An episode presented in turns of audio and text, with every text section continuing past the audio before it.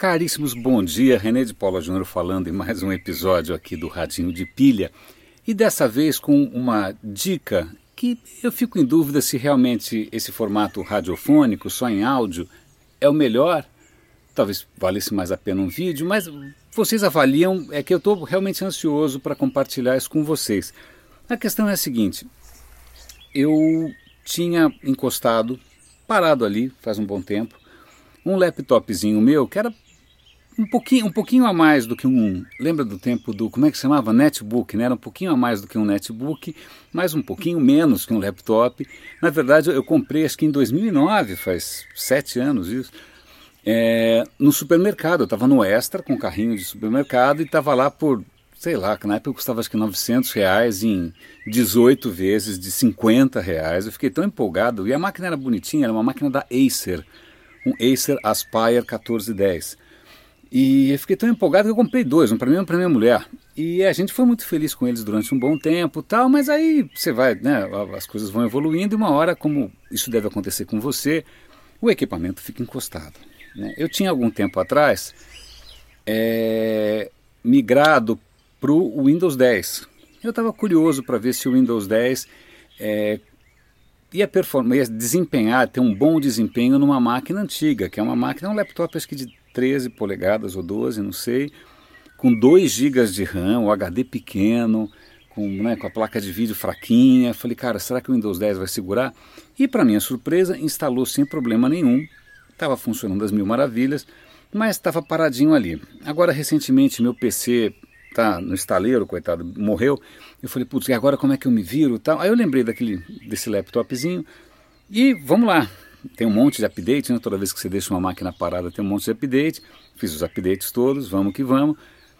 E aí eu percebi o seguinte: na verdade, a maneira como a gente tem trabalhado hoje mudou um pouco, porque ele está rodando muito bem o Word, PowerPoint, essas coisas do Office, ele roda super bem, sem problema nenhum, né?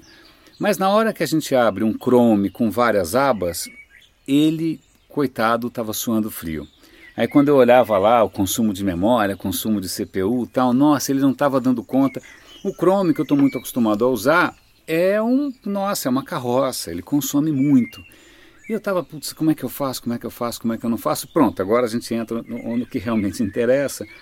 E eu descobri a, a, que existe uma maneira de você transformar um laptop antigo, de graça, numa versão de Chromebook. Eu não sei se vocês viram essa história de Chromebook, o Google começou a vender por aí máquinas muito baratas, muito baratas mesmo, é, que não rodam nem o Windows, nem macOS, nada, eles rodam o sistema operacional do Google, que na verdade você abre aquela máquina, ela é um browser, para você ver Gmail, para você ver YouTube, para você ver o Facebook, mas basicamente tudo via browser. Tem lá uns aplicativinhos, tá, mas é basicamente tudo via browser.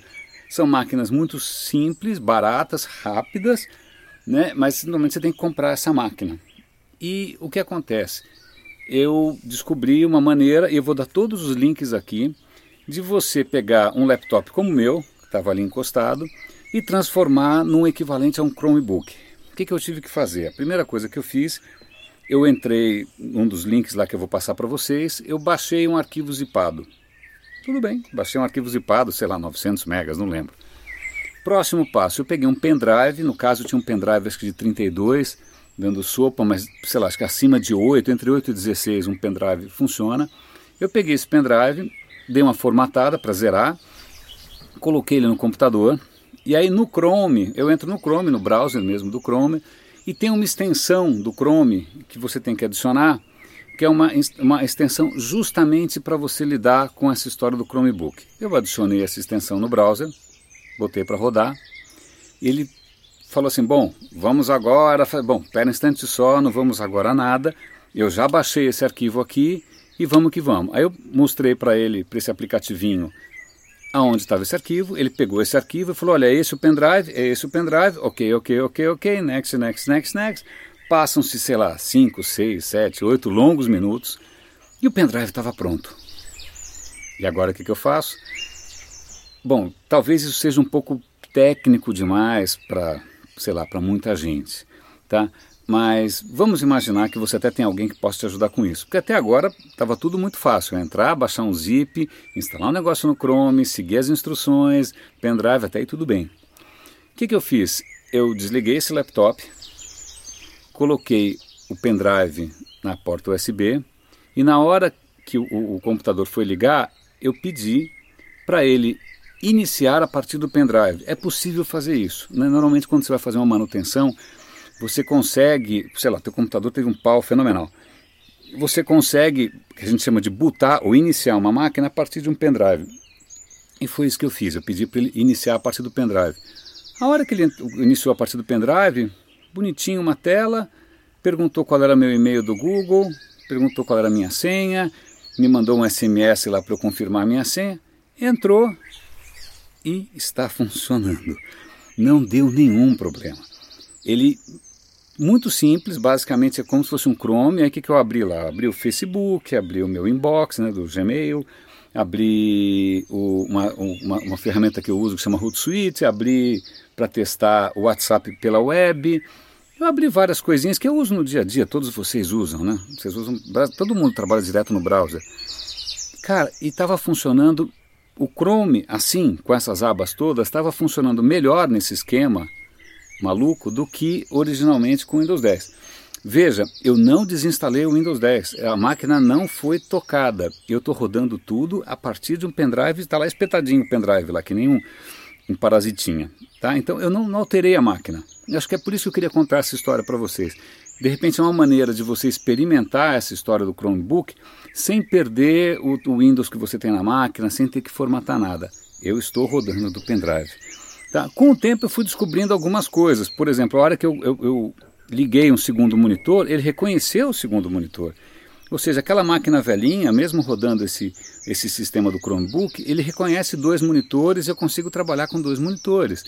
É, eu consegui trocar o idioma do teclado. Eu fui lá fuçando e fui descobrindo. O som funcionou. Eu consegui colocar um, um teclado e um, como é que chama? Um mouse sem fio.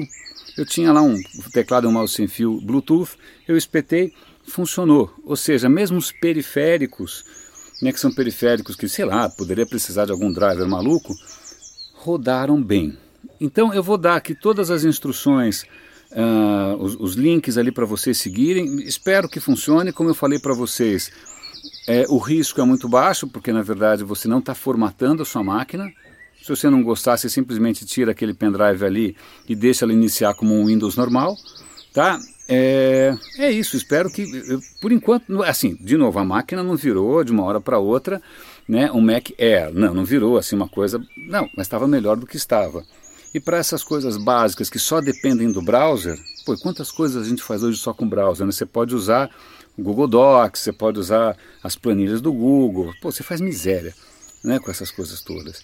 Então tá aí uma dica, é, é, testem, depois se puderem comentar, se puderem dar um feedback, se puderem também compartilhar com outras pessoas.